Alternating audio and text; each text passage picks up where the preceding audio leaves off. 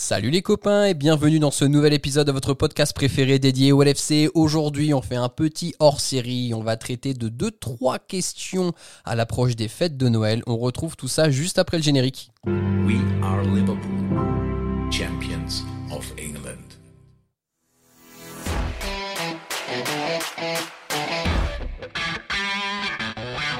Pajero! Oh! And it goes towards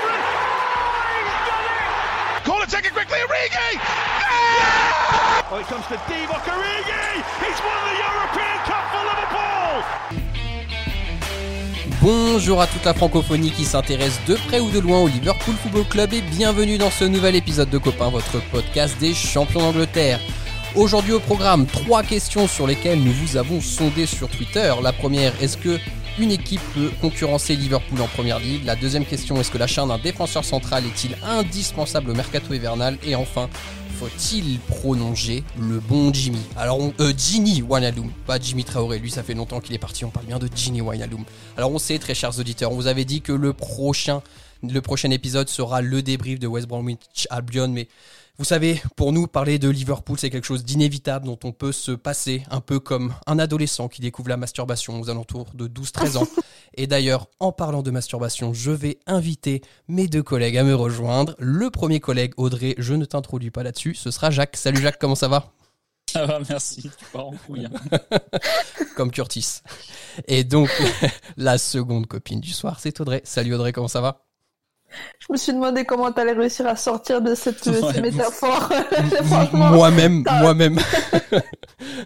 Mohamed Salah, bon petit contre-pied. Écoute, ça va et toi Ça part mal. hein. Ça va très bien, merci. On va essayer de recentrer du coup le débat et, et bien sûr de parler du, du LFC, ce qui est très cher à nos cœurs. Alors très chers auditeurs, vous avez pu voir ou peut-être aujourd'hui que euh, sur nos réseaux sociaux, principalement Twitter et Instagram, on a lancé euh, un sondage aussi pour recueillir votre avis au- autour de trois questions. Le premier thème qu'on va aborder, c'est de savoir est-ce qu'une équipe peut concurrencer Liverpool en Première Ligue cette saison? Les résultats du sondage, en tout cas de votre part, merci d'ailleurs d'avoir voté si nombreux, c'est 62% à non. Aucune équipe n'est en mesure de concurrencer Liverpool cette saison. Les copains, avant que je vous laisse argumenter, je vais déjà prendre pareil le sondage, juste le sondage. Audrey, à ton avis, est-ce qu'une équipe est en mesure de concurrencer les Reds cette année en Première Ligue? Je rejoins la majorité. Non. D'accord. Et Jacques, de ton côté? Euh, je rejoins la majorité, mais différemment. Aucune des 19 autres équipes peut nous empêcher d'être champions. Seuls nous-mêmes pouvons nous empêcher d'être champions. Quel poète. Exactement, exactement. Mais écoutez, je, je donnerai aussi mon avis, bien sûr, dans le débat, très chers auditeurs. Audrey, tu te ranges du côté de la majorité. Vas-y, explique-nous pourquoi, selon toi, aucune équipe n'est en mesure de concurrencer les Reds cette saison en Première Ligue.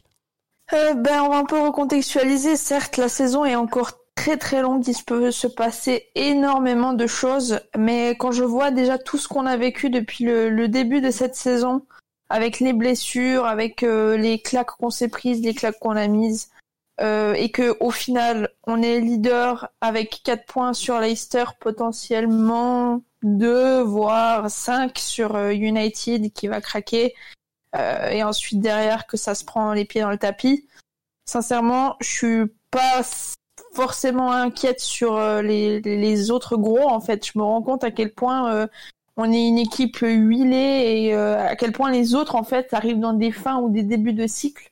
Et, pour moi, il y, a, y a personne qui peut venir jouer des épaules avec nous. Ouais, Audrey, je pense que, mon avis est le même que le sien sur concernant les autres équipes. Surtout quand tu vois que, quand tu vois leur irrégularité, euh, c'est pas normal que, c'est pas normal que City fasse un partout contre contre West Brom à la maison. Mhm. Euh, c'est pas normal que Manchester perde ou fasse match nul à la maison contre Crystal United, perde ou fasse match nul contre Palace. Euh, tout, tout le monde a été très irrégulier, mais euh, ils ont, je pense qu'ils n'ont pas eu tous les problèmes que nous on a eu. Donc nous aussi on a eu, très- on a été très irréguliers, mais euh, on a subi beaucoup de, de, de problèmes de blessures, surtout euh, à partir de jusqu'à il y a un mois, ça va mieux depuis euh, depuis quelques semaines. Mais euh, et, et malgré toutes ces blessures, on perd pas à City, on bat, on gagne à Chelsea, on bat, j'allais dire Arsenal qui est 10 Ça compte 16e, plus, ça compte plus. ça. on pas. On bat, on bat Tottenham, Tottenham, hein. on, on ne On perd pas, on, Leicester. on ne perd pas chez notre rival à, chez notre rival à Everton, on bat Leicester et Wolverhampton. Donc, à chaque fois qu'un test s'est présenté, euh, malgré l'équipe alignée, malgré qu'on soit en sortie de, malgré que ça se dit pas, bien qu'on soit en sortie de, en sortie de Ligue des Champions ou, ou, quelque chose comme ça, on a toujours répondu présent dans les tests et on a toujours eu des résultats positifs quand l'adversité était euh, au rendez-vous. Alors certes, on a eu des mauvais résultats contre les Fulham et compagnie.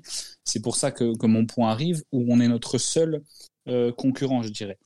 On en est à la 13e journée, donc la saison, comme a dit Audrey, est encore très longue mais on a démontré qu'on pouvait battre cette saison encore n'importe qui. Euh, il va pas, il va pas falloir faire les cons contre euh, les petites équipes, que ce soit les Brighton, les Fulham, euh, les West Brom à domicile, parce que je vous rappelle que c'est Sam Allardyce et c'est le, le, dernier à avoir gagné Anfield, c'est lui, uh -huh. avec Crystal Palace. Uh -huh. Il y a maintenant 66 matchs. Uh -huh. Donc, euh, vous savez qu'on est tous un peu superstitieux dans le monde du foot Bien et sûr. compagnie. Donc, c'est une victoire si elle est là, et j'espère qu'elle sera là pour, pour bien, bien finir, bien passer Noël une très belle victoire, même si c'est entre guillemets que West Brom. Mais voilà, il faut, il faut rester, il faut falloir que les mecs restent concentrés, j'ai aucun doute là-dessus. Et que, et ça, ça devrait rouler. Je veux dire, certes, il y a que deux points potentiels si Manchester United gagne son match en retard. Mais je pense qu'il y a un tel écart de, de qualité que, que normalement, ça devrait le faire. Voilà. Je pense qu'on a notre destin entre les mains et pas que sur le plan comptable. Moi, franchement, je, je comprends tous vos arguments. Euh, alors, moi, très chers auditeurs, vous commencez peut-être à me connaître, et vous aussi, euh, Audrey et Jacques, je suis un peu un, un grand anxieux dans la vie. Et moi, tant qu'on n'aura pas 15 points d'avance à la 37e journée, j'y croirai toujours pas. Mais euh, en fait, je me dis qu'aujourd'hui, qui sont censés être nos deux principaux rivaux euh, en Première Ligue? C'est Manchester City, indéniablement, et Chelsea. Pour moi, c'est les deux équipes vraiment sur le papier qui me font le plus peur. Je suis un peu comme vous, je pense que United, ça tiendra pas sur la longueur.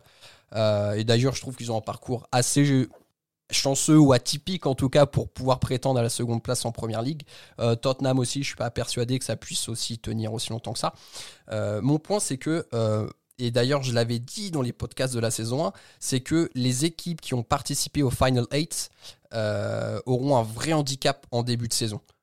Parce que voilà préparation tronquée bis pour reprendre le Final 8 et puis ensuite les vacances et puis ensuite le début de saison. Euh, moi, je pense que c'est quelque chose qui est difficile à gérer. Je pense que les deux équipes vont monter en puissance. Euh, alors, City, euh, ok, c'est une équipe qui se connaît. Chelsea vont quand même apprendre de plus en plus à, jouer ensemble.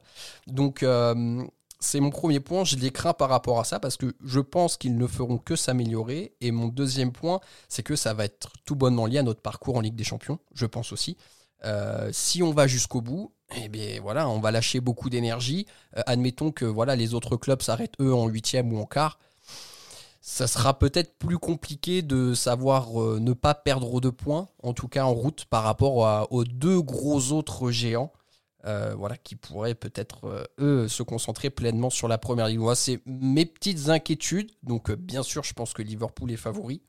Par contre, euh, je pense que des équipes peuvent aujourd'hui nous casser les pieds euh, en première ligue et que le titre est loin d'être gagné pour le moment. Après, moi, si, si je peux me permettre, L'avantage qu'on a sur tous les autres, en fait, c'est que depuis quelques mois maintenant, euh, quelques semaines, avec les blessures de, de, Van Dijk et Gomez notamment, on a de plus en plus euh, une équipe B qui est alignée. Et euh, avec les retours de blessures, on va avoir une équipe A qui va revenir. Et là où on a un avantage sur les autres, c'est qu'on a pu se permettre d'avoir une équipe A et une équipe B qui sont en forme et qui va mmh. pouvoir enchaîner comme il faut sur tous les tableaux. Euh, donc au moins ceux qui restent et que là où les City vont commencer à, à vraiment euh, engranger euh, les points et, et, vraiment mettre la machine en marche, euh, ce sera toujours sur un contingent qui sera euh, un peu plus réduit que nous, j'ai envie de dire. Et, et, et j'ai envie de dire que les, les, équipes, pour moi, que tu as citées, notamment ben, Chelsea et City, ont, ont, trop de lacunes défensives. Et je me permets de dire ça alors que nous, on a nos deux titulaires qui sont blessés. C'est pour ça que pour moi, sur euh, qu'on est seul tout en haut, euh, où, il devrait pas avoir trop de. Je t'entends, hein, euh, il y aura de toute façon des matchs où ce sera un peu plus dur et que ça, ça va pas se dérouler comme on, l'attend. Mais pour moi, aujourd'hui, il y a personne qui est au niveau auquel on est et on sera quand on aura le retour des blessés. Mmh. Et, ça, c'est quelque chose de, de quantifiable. C'est pas, je pense pas que ce soit juste une impression parce que c'est le, piège quand, quand, quand tu es supporter d'une équipe et, même quand tu n'es pas supporter d'ailleurs, quand tu suis le football en général et sûrement même les autres sports. Et on a vu ça depuis le début de saison, c'est-à-dire que la saison a commencé, euh, enfin, euh, n'avait pas encore commencé. Ok, Chelsea va être champion, ils ont fait un mercato de ouf. Mhm. Euh, City a gagné 2-3 matchs. Non, enfin City a fait mais bon. City va bien. Ah, c'est City qui va être champion. Liverpool perd Van Dijk, c'est sûr. Liverpool ils vont pas être champion, il y a plus Van Dijk. Tottenham gagne 3 ou 4 matchs. Oh putain, Tottenham dans la course au titre. Ouais. Tottenham perd 6 points en 2 matchs. Tottenham est hors de la course au titre. Manchester a 2 points s'ils gagnent un match en retard. Ouh, Manchester ils vont être chauds. Leicester, Everton. J'ai l'impression que c'est toujours la même rengaine. Oh attention, lui, eux ils sont chauds, eux ils sont chauds. Et une semaine après, ah non, eux ils sont morts. Et au final, qui c'est qui, c'est qui est jamais cité dans la course au titre? Ben, T'as l'impression que c'est Liverpool. Tu vois ce que je veux dire Mhm. donc déjà là-dessus sur les sur le, le- les, les, les discussions des gens c'est quantifiable et l'autre chose l'autre argument que je disais tout à l'heure c'est que personne entre guillemets n'a bat- n'a battu de gros Tottenham a gagné à Manchester City avec un plan de jeu similaire à quand ils ont joué contre nous Et à United. Euh, et à United mais bon ils étaient à 11 contre 10 pendant très longtemps il faut quand même gagner attention hein. Ouais. Euh, mais Chelsea m'a- n'a- m'a pas impressionné contre un gros, City ne m'a pas impressionné contre un gros, Tottenham pareil, United pareil. Sur, sur un match, je te dirais que l'équipe que je crains le plus, c'est Manchester United parce que c'est une, équipe d'espace, une équipe de une équipe de coups. Mais je pense pas que sur, sur la longueur, ils soient capables de, de, de venir avec nous. La logique, elle est, elle est toute claire, c'est Manchester City parce que c'est l'ogre qui fait peur, avec lequel on se bat, même, même à l'époque de, de Steven Gerrard et de, de Luis Suarez. Mais, euh, mais je sais pas, alors peut-être que j'ai une grosse sottise et qui, qui vont finir devant nous à la fin du classement, mais, mais je, je sais pas, je, je, je- en fait, je les vois pas au, je les vois pas aujourd'hui. Si, si, si la dynamique reste la même jusqu'à la fin de saison, je, je ne vois pas ne pas être champion. La dynamique Mhm. peut changer, les autres équipes peuvent s'améliorer, je pense qu'elles vont s'améliorer, mais il faut pas oublier quelque chose, et Audrey l'a très bien dit, c'est que nous aussi, on va, nous, on va s'améliorer. Oui. Récupérer du sang frais. hein. On- Alors, on rappelle, hein, euh, là, on est juste avant euh, les fêtes de Noël. Thiago, Milner et Shakiri, de retour à l'entraînement. Quel plaisir. Euh, les copains, écoutez, je pense que en passant à la deuxième question, on va peut-être aussi pouvoir répondre en partie à, celle dont on vient, euh, sur laquelle on vient de débattre, pardon. Euh, donc je rappelle la question pour vous, très chers auditeurs. L'achat d'un défenseur central est-il toujours indispensable donc au mercato hivernal? Vous avez été 82% à répondre oui sur Twitter. Les copains, je vais vous sonder comme tout à l'heure. Audrey, est-ce que c'est indispensable l'achat d'un défenseur central au mercato hivernal? Contre-courant complet. En hiver, c'est pas indispensable. En été, ça le sera. D'accord, hmm, tu nous mets l'eau à la bouche. Jacques, Euh, oui. c'est quoi ton point de vue là-dessus? Non, je dis non. Non, un non ferme. D'accord. Écoute, Jacques, vu que ton nom est d'un pied décidé, je te laisse engager cette réponse. J'étais le, enfin, j'allais dire j'étais le premier, mais non, on était tous sur le même, sur le, le même avis euh, lorsque, lorsque Joe Gomez et, Van Dyke se sont blessés, euh, à dire qu'il fallait absolument quelqu'un. Euh, J'aurais eu le même argument, même si euh, j'entends l'argument d'Audrey qui est, très bon sur le, sur le mercato hivernal, mais j'aurais eu le même, le même discours de oui, il faut acheter quelqu'un si les joueurs présents ne m'avaient pas prouvé le contraire.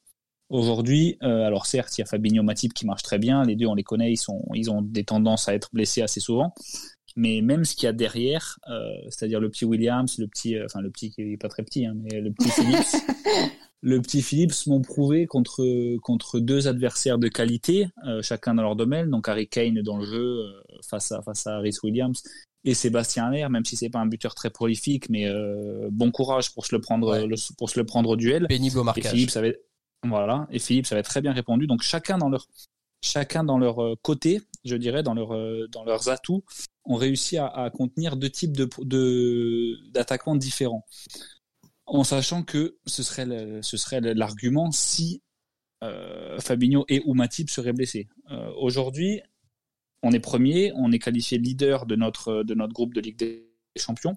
On va jouer Leipzig, euh, qui, selon les indiscrétions, a une de nos deux cibles, c'est-à-dire Konaté et ou. Donc c'est eux deux, c'est sûr déjà qu'on les aura pas. Ouais. Donc euh, certes, le mercato, Audrey va développer cet argument plus tard, n'est pas favorable à ça. Mais, euh, mais aujourd'hui, non, l'équipe tient. Van Dyke, euh, selon les experts, s'il n'y a pas de rechute, serait dispo avril-mai. Donc c'est sûr qu'il ne sera pas à son meilleur niveau.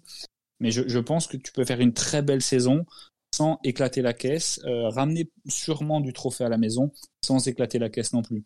Et puis pour prendre un petit peu de hauteur, il faut rappeler que le Bayern, le Bayern Munich a été champion, d'Europe en écrasant tout sur son passage, avec Papa Boateng 89 ans et, euh, et, et David Alaba arrière gauche de formation. Donc, Mm. euh, je préfère avoir des joueurs euh, qui connaissent le, le système de jeu, qui connaissent les habitudes de ses, la- de ses latéraux, qui connaissent l'attitude de, de son gardien, euh, et, qui, et qui ont prouvé, encore une fois, Fabinho a prouvé aujourd'hui qu'il était un excellent défenseur central et qu'il pouvait faire la saison euh, en défense centrale pour essayer d'aller chercher des, trophées. Et cet été, on aura, cet été, bien sûr, évidemment qu'il faudra acheter quelqu'un. Mais il faut, attention, il faudra pas acheter quelqu'un pour jouer, euh, pour être en concurrence avec Matip ou avec, euh, ou avec Gomez. Il faudra acheter quelqu'un pour être titulaire indiscutable aux côtés de Van Dijk. Il faudra acheter un mec, je pense, cher. Un mec, peut-être pas 75 millions, mais je pense que voilà, un Konaté, un Upamecano, un mec comme ça à 50-60 millions, un starter en défense centrale droite, je pense que cet été, il faut le mettre. Bah, alors déjà, je veux juste revenir sur un point. Fabinho n'est pas aussi blessé que ça, aussi souvent que tu le dis, Jacques. Il a été blessé une fois, c'était beaucoup de malchance, c'était un peu de. T'as raison, c'est une, fausse, une fausse idée générale qu'on a. euh, Exactement, que parce que moi, a, en fait. Fabinho, c'était la première. Donc, je l'ai suivi depuis Monaco et à Liverpool, c'était la première fois que je le voyais manquer un match pour blessure. Euh, Donc, il y euh, avait voilà. eu en- à Naples aussi en Ligue des Champions la saison passée. Il s'était blessé euh, Peut-être. Contre Naples. Voilà, ben c'est quand même assez rare. C'est vrai Mm, qu'avec mm. la, la cheville l'année dernière, c'est vrai, t'as raison. Mais euh, non, moi pour pour l'argument en fait du, du mercato, en fait, je suis déjà absolument pas fan du, mercato hivernal. Bon, le débat n'est pas là, mais c'est souvent le moment où t'as des panic boys, où tu même si on a fait des bonnes affaires en hiver, je ne le nie pas. Van Dijk qui est arrivé en hiver, c'est c'est c'est un bon exemple que l'argument que j'avance c'est pas forcément le meilleur.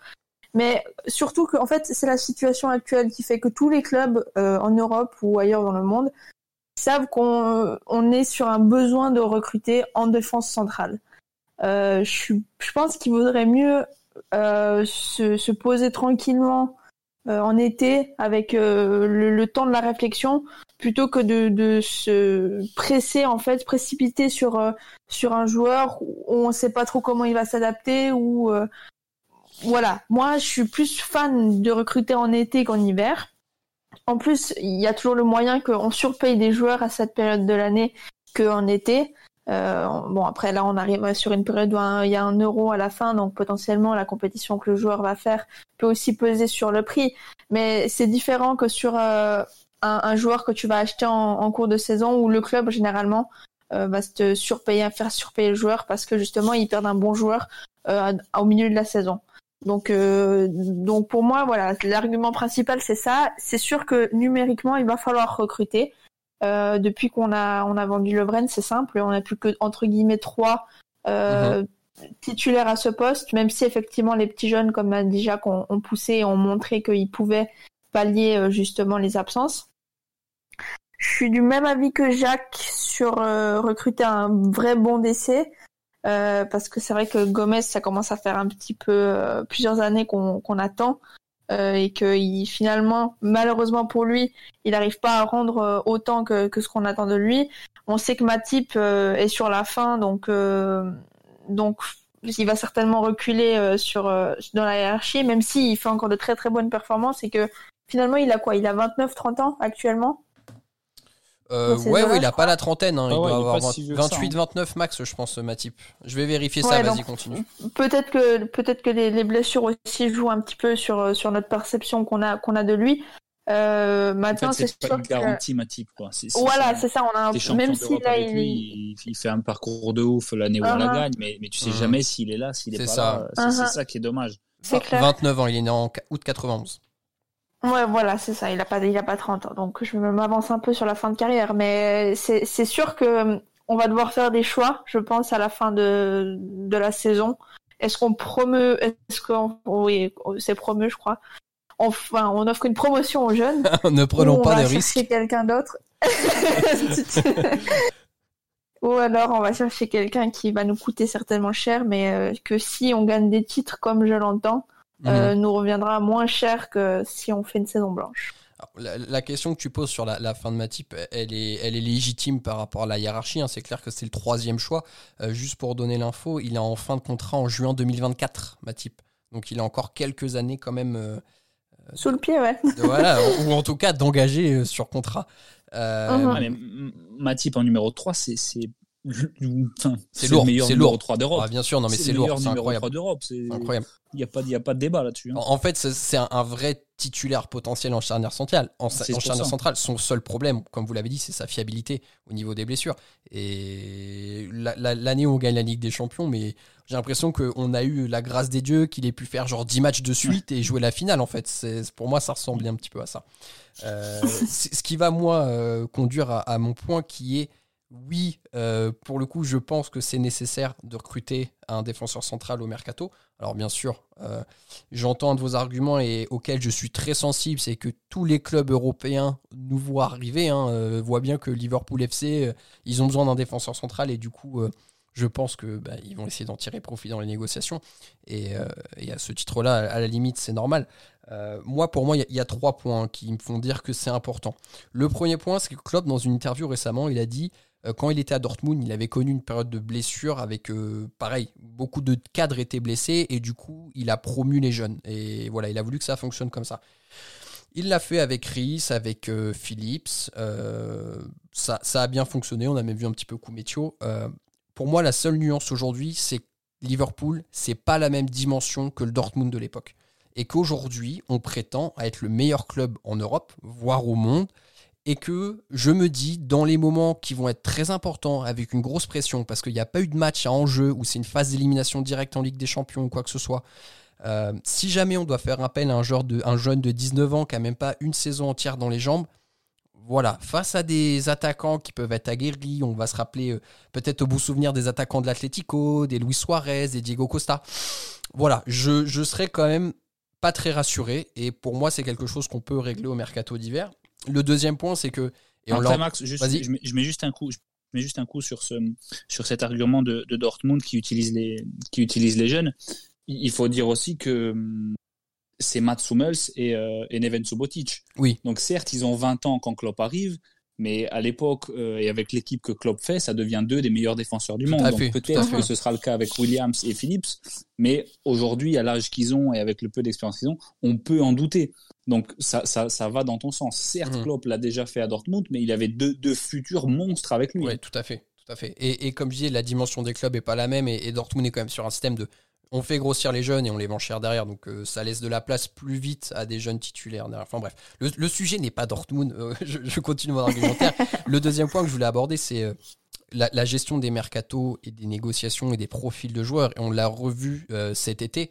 En fait, il y a très certainement une liste de cinq défenseurs qui sont identifiés depuis trois ans dont on n'a jamais entendu parler en lien avec le LFC et toutes les rumeurs qu'on peut voir avec Alaba, avec, avec euh, Kava, euh, Kabak, pardon, euh, de, de Schalke, ça, se trouve, c'est des noms qui arriveront pas du tout. Et, et- c'est là que je me dis, il y a peut-être vraiment quelque chose d'intelligent qui est dans les tuyaux, et pourquoi pas.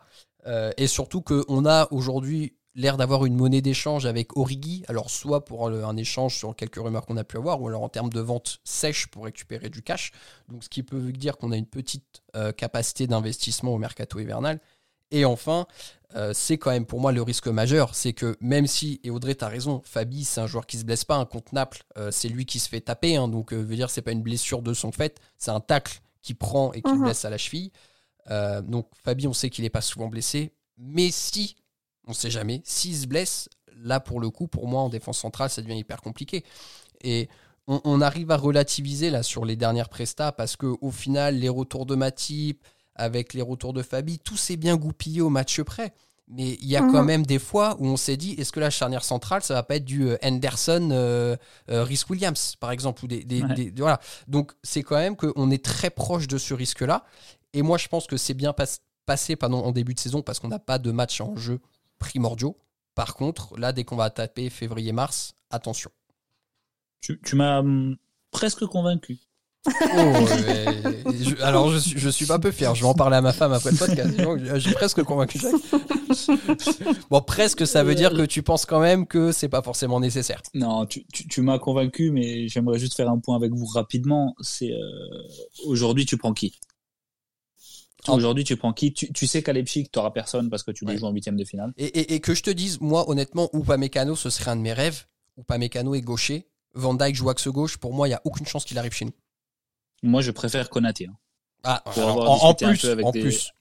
pour avoir discuté un peu avec des gens en Allemagne, euh, vu un peu les déclats de, les déclats de Rangnick, qui est très très très bien renseigné en Allemagne, ils se, ils se valent, je dirais. Enfin, c'est pas moi qui le dis, c'est les, les mecs en Allemagne. Hein. Ouais. Mais euh, après, à savoir si c'est de la déclat com ou si c'est vraiment ce qui. Je regarde pas non plus tous les matchs de Mhm. Leipzig, même si on est regardé pas mal vu que c'était dans le groupe du, du PSG.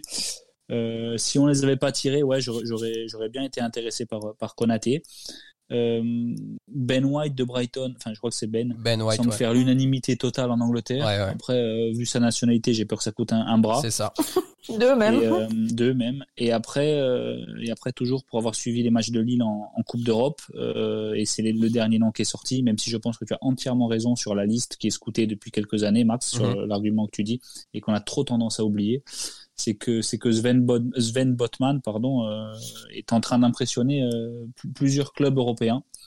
Donc, euh, donc voilà. Mais une, nouvelle fois, c'est si je vous demande votre avis là-dessus, mais en, en sachant ce qu'on s'est dit tout à l'heure, c'est qu'en début de saison, quand on parlait de, on faisait un papier sur euh, sur nous dans le podcast, et juste pendant le podcast, il y a Ouais, il y a Jota il y a l'info qui tombe sur Diego Jota.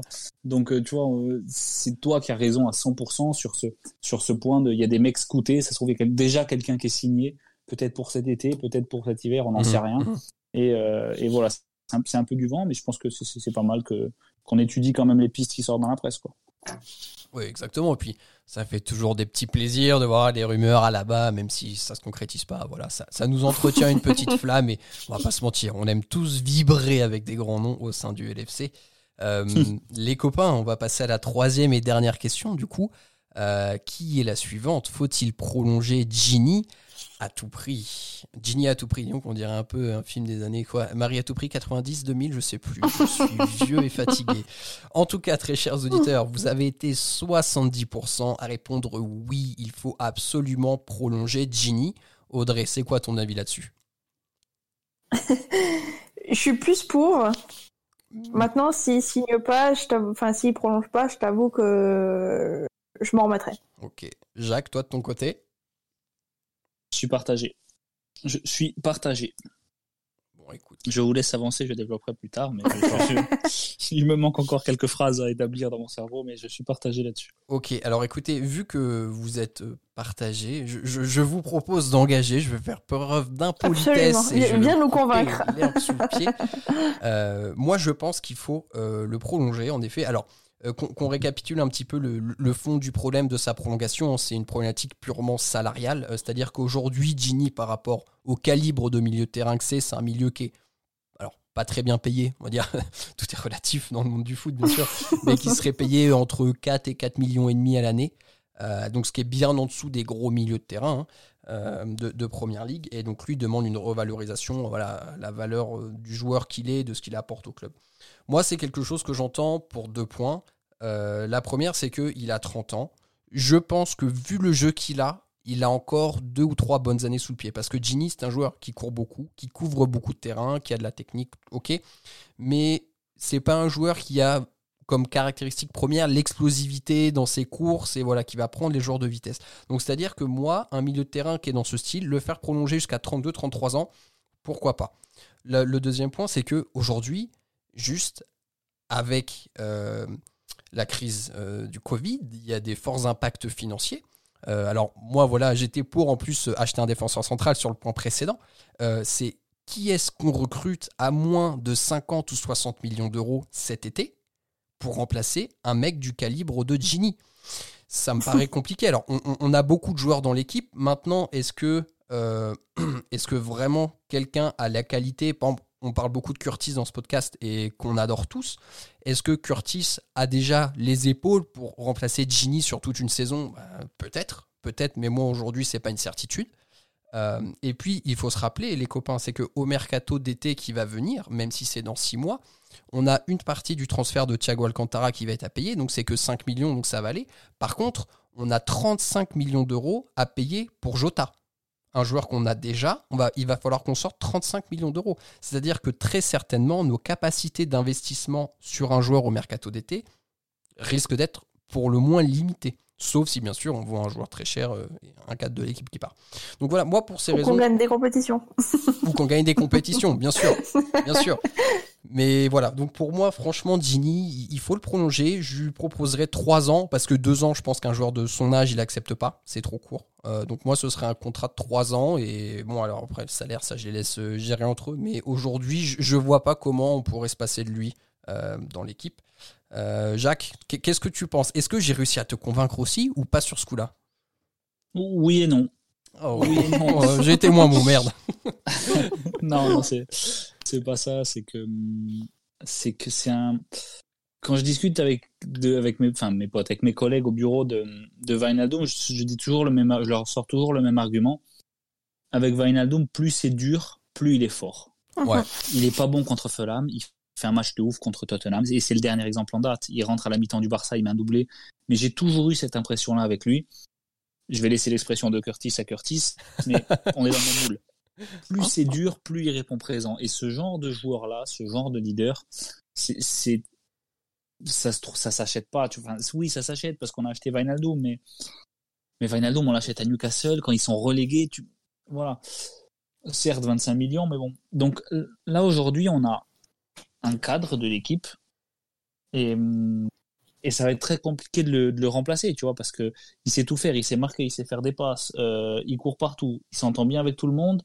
Euh, donc voilà. Après, euh, après il y a ce, cas qui était quand même la question de base, c'était le, le prolonger à tout prix.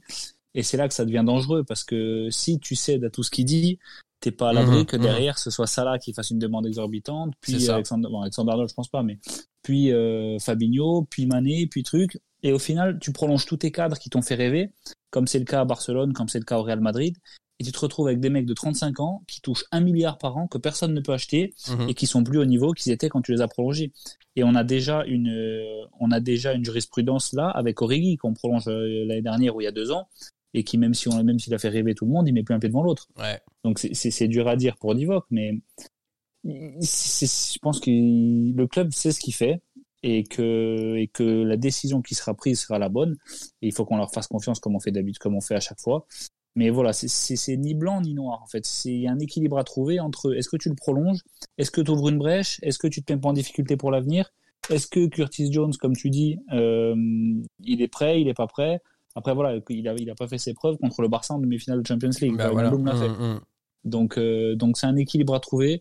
Je le prolongerai quand même parce que parce que gros joueur et parce que parce que voilà et comme tu dis, il aura que entre guillemets 33 ans s'il signe un contrat de Voilà. 3 ans et, euh, et il pourra quand même intéresser d'autres d'autres clubs, je pense, euh, dans 3 ans. Franchement, c'est c'est vraiment, je crois, le débat le plus compliqué qu'on ait eu dans ce, dans ce podcast. Parce que le problème, c'est que il faut mettre l'affectif de côté. Et avec Ginny, c'est difficile parce que c'est un joueur qui est jamais blessé, qui, euh, comme a dit Jacques, est capable de, de délivrer en fait au moment où on a le plus besoin de quelqu'un qui sorte la tête de l'eau. Et, et c'est qui nous a fait un petit peu. Moi, dans, dans l'affect, j'ai envie de te dire, je, je suis plus attachée à, à Ginny que à, à Divock pour euh, pour les performances qu'ils ont pu avoir Mhm. pour le club et, et, et les fois où ils ont ils ont su briller, tu vois. Après, effectivement, il, il a 30 ans et, et, c'est c'est toujours plus compliqué de prolonger ce type de joueur. Jusqu'où en fait tu veux aller, à quel point tu veux aller dans des cycles où tu peux te retrouver à, à bout de souffle euh, alors qu'il lui reste un an et demi de, de contrat. Euh, Est-ce que tu fais euh, de l'ombre à des jeunes qui ont clairement envie de de, de, de prendre des, des responsabilités et d'assumer quelque part leur, leur, euh, leur talent, j'ai envie de dire, parce que Curtis, c'est ça. Hein. C'est, c'est comme vous dites tout le temps, il pose ses couilles et, euh, et euh, allons-y gaiement, quoi. Donc, euh, non, franchement, c'est, c'est vraiment difficile. Et, et je pense que c'est la, le, le truc le plus difficile, c'est comme j'ai dit, mettre l'affect de côté.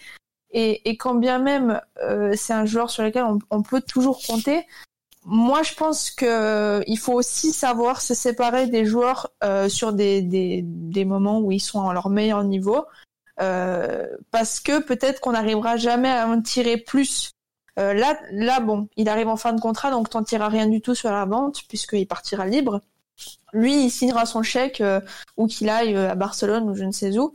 Euh, il sera content. Toute façon, ça reste un grand professionnel qui, qui donnera à 100%, même jusqu'au dernier jour de son contrat.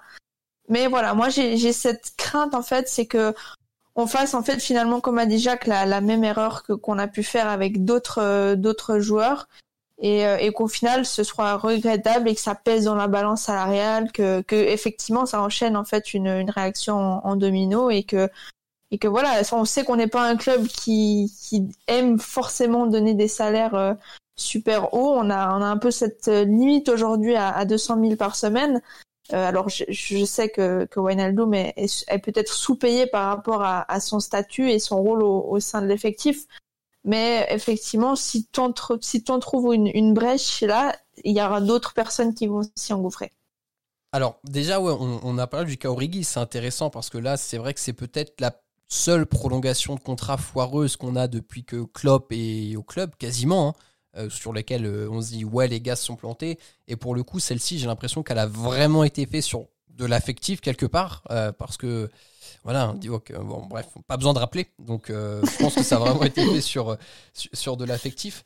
Ah, ou après oui et non sur l'affectif parce qu'il quand même il, mérite oui oui oui. Alors il, marque il met les buts en plus il faut les mettre en Ligue des Champions contre Barcelone. Ouais bien sûr. Contre le contre Tottenham, c'est certes c'est de l'affectif, mais bon, c'est comme si tu fais très très bien ton travail et que tu vas demander ton augmentation. Euh, ouais, bien sûr. Euh, et qu'après tu te branles quoi. Exactement. et, mais et du coup, alors pour, pour Ginny, et là Audrey, il y a un argument que, que, que tu as commencé à donner et qui, moi, peut peut-être me faire pencher de, de, de ton côté, c'est toujours attention à l'année de trop. Et je me rappelle, c'était peut-être ce qu'on pouvait penser à l'époque de Steven Gerrard, qu'on voyait qu'il avait 33, enfin 32, 33, 34, et qu'on voyait quand même que ça commençait à devenir un peu compliqué à la fin, et qu'on se disait, bah, pars pas trop tard, pars pas quand tu seras en total déclin et que il y aura une image où on t'a vu une dernière saison euh, faire euh, vraiment des galères parce que tu mets plus un pied devant l'autre. quoi. Alors après, Ginny est pas encore là, mais le risque en effet de lui proposer, et je pense qu'un joueur comme ça ne prolonge pas pour deux ans de contrat, je pense que c'est hors de question parce qu'il aura beaucoup plus ailleurs, c'est si tu le gardes jusque 33, 34 ans, est-ce qu'il n'y a pas l'année de trop? Voilà, ça, ça pourrait être un risque sur lesquels, enfin sur lequel en tout cas, ouais. Après ce que tu as dit, j'ai peut-être une une réticence non, mais en tout cas ce, point qui un petit doute. après, très, après très sincèrement, hein, si, euh, si on le prolonge trois ans là, on le prolonge trois ans pour un pour un salaire euh, digne de son niveau. Donc je dis pas qu'on le surpaye ou qu'on le sous-paye, un salaire digne de son niveau. Il sera au niveau l'année prochaine, il sera sûrement au niveau dans deux ans. Mmh. Donc est-ce que enfin je sais pas comment comment comment un directeur sportif pense à, cette échelle là tu vois mais est-ce que tu, tu prends pas le risque de sacrifier la troisième année pour t'assurer, parce qu'il ne peut pas chuter de, entre maintenant et dans euh, huit mois, quand la nouvelle uh-huh. saison va recommencer. Donc tu sais qu'il sera au niveau. Tu sais qu'il fera une bonne saison l'année prochaine, peut-être une, encore une bonne saison dans deux ans, quand il, quand il sera dans, dans ses 32 ans. Donc certes, à 33 ans, il sera peut-être moins bon, mais euh, si en deux ans, il t'a amené de la solidité, il t'a placé il a fait en sorte dans l'effectif et dans le collectif que tu sois en haut du classement et pareil en Ligue des Champions. Pour moi, ça vaut le coup. Mais, euh, mais voilà, c'est des questions auxquelles, auxquelles j'ai pas la réponse sur, sur comment on gère un, un renouvellement d'un mec de 30 ans au cadre de l'équipe. Mm.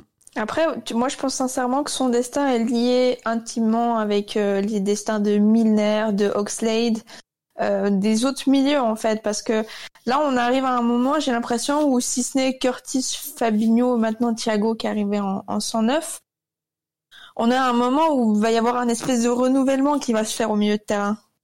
Je sais pas si vous êtes d'accord avec moi sur ce, sur ce point-là, mais Endo, ça fait un petit moment, même s'il est encore très bon et tout, il, il, va commencer à être sur la pente descendante dans les prochaines saisons. Je te parle pas d'année prochaine, hein, mais dans les dans les prochaines saisons, Milner, on sait qu'il va avoir un rôle de moins en moins important, toujours en mode dépanneur comme il sait le mm. faire.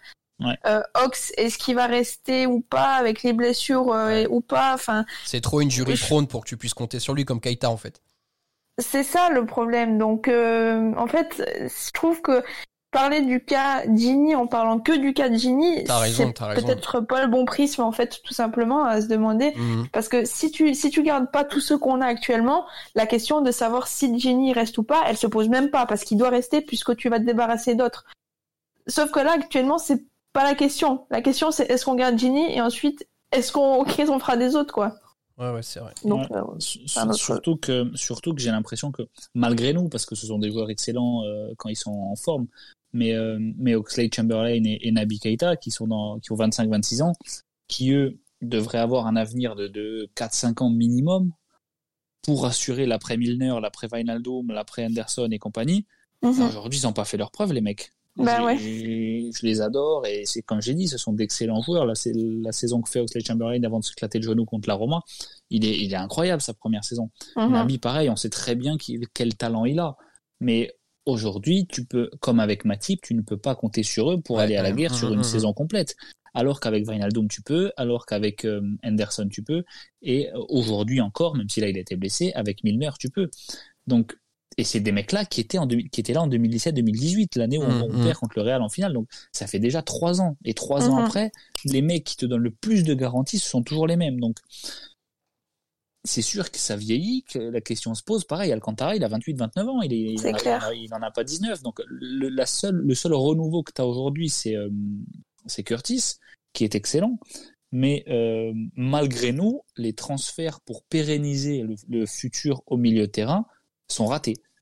Et ça, encore une fois, malgré nous. Donc, donc c'est un beau merdier, les amis. Et j'aimerais bien voir ce que- les gens sur Twitter disent, parce qu'on n'avait pas prévu de- d'élargir aussi comme ça sur le, sur le thème des milieux de terrain. Mais Audrey, je pense que tu as soulevé une, une excellente question. Et, euh, Mhm. et voilà. Donc aujourd'hui, je fais pas confiance à Nabi et à, et à Oxlade Ah bah non, tu pour, peux pas. Tu peux pour, pas. pour pérenniser l'équipe, pour Mhm. pérenniser l'équipe. Euh, je fais confiance, même si on n'a pas de garantie sur la durée, en, à Curtis Jones et à Anderson qui seront là, je pense, euh, dans quelques années encore. Mais voilà, aujourd'hui, tu perds, je te dis une connerie, hein, mais tu perds, euh, tu perds Wijnaldum. Il te reste, tu touches du bois, Thiago, tout va bien, Anderson, tout va bien. Il te reste un gamin de 19 ans et deux mecs qui sont toujours blessés et Bah, Milner, 34. Fabinho, normalement, qui retournera dans le milieu. Oui, mais bon. Voilà. Il y retournera quand euh, Van Dijk sera là, quoi. Ouais, Enfin, voilà, on parle des saisons prochaines, du coup. on- Oui, oui, oui, tout à fait. mm. T'as t'as Fabinho qui est là. Donc, Mais bon, trois milieux de terrain, c'est pas assez, quoi. Non. Et ce sont, et surtout, et surtout euh, Fabinho, Henderson, Milner, t'as aucun créateur là-dedans. Non. Alors que, alors que euh, Wijnaldum n'est pas un créateur, mais il a été formé en tant que numéro 10, il sait marquer des buts, il sait faire des passes il peut jouer plus haut sur le terrain, ce qu'il fait notamment avec les Pays-Bas. Et surtout, euh, Oxley Chamberlain et Naby Keita peuvent te débloquer une situation à être en dernier mètre par une passe, par un dribble, par une frappe. On n'a plus euh, ces profils-là fit. Et c'est ça qui, c'est ça qui Ouais. m'inquiète. À, à part Curtis, comme, euh, comme tu le disais, À part Curtis, qui lui prend un peu, un peu tous les critères. Moi, je veux juste ajouter un, Ouais. un dernier point sur Gini. Alors, moi, euh, je vous rappelle, hein, je suis pour qu'il prolonge. Euh, maintenant, j'essaie de me mettre dans la tête des dirigeants du club. Cet été, en signe Thiago.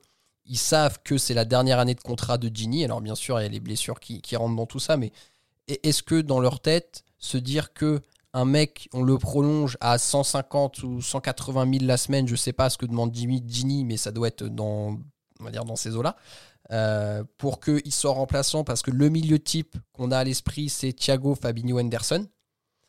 Je, je pense aussi que ça peut rentrer voilà, dans des simples calculs de comptabilité, mais se dire un remplaçant de luxe qui jouera peut-être 20-25 matchs la saison hein, à, à 180 000, est-ce que c'est la gestion du club qu'on a Est-ce que c'est la vie qu'on a envie de mener? C'est ce que j'ai envie de vous demander euh, en tant que dirigeant du LFC. Voilà, c'est peut-être aussi quelque chose qu'ils ont à l'esprit, même si encore une fois, moi je suis pour qu'ils prolongent 3 ans. Je pense que c'est bien.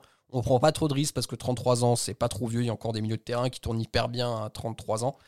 Euh, donc, euh, mais bon, très chers auditeurs, écoutez, n'hésitez pas à nous dire sur Twitter ce que vous en pensez. Euh, Audrey, comme le disait Jacques, a soulevé un point très important. Donc, on attend vos avis. Rebondissez euh, sur le trade qu'on a, qu'on a publié et on sera ravis d'avoir vos avis et peut-être qu'on pourra revenir dessus dans de prochains podcasts.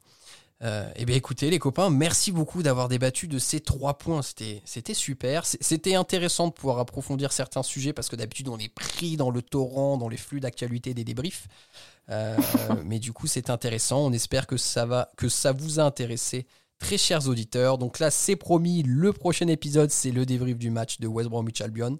D'ici là, portez-vous bien. Passez un joyeux réveillon de Noël en famille. Profitez de vos proches. On se retrouve très vite. D'ici là, n'oubliez pas, vous êtes champion d'Angleterre et vous ne marcherez jamais seul. À bientôt tout le monde, salut.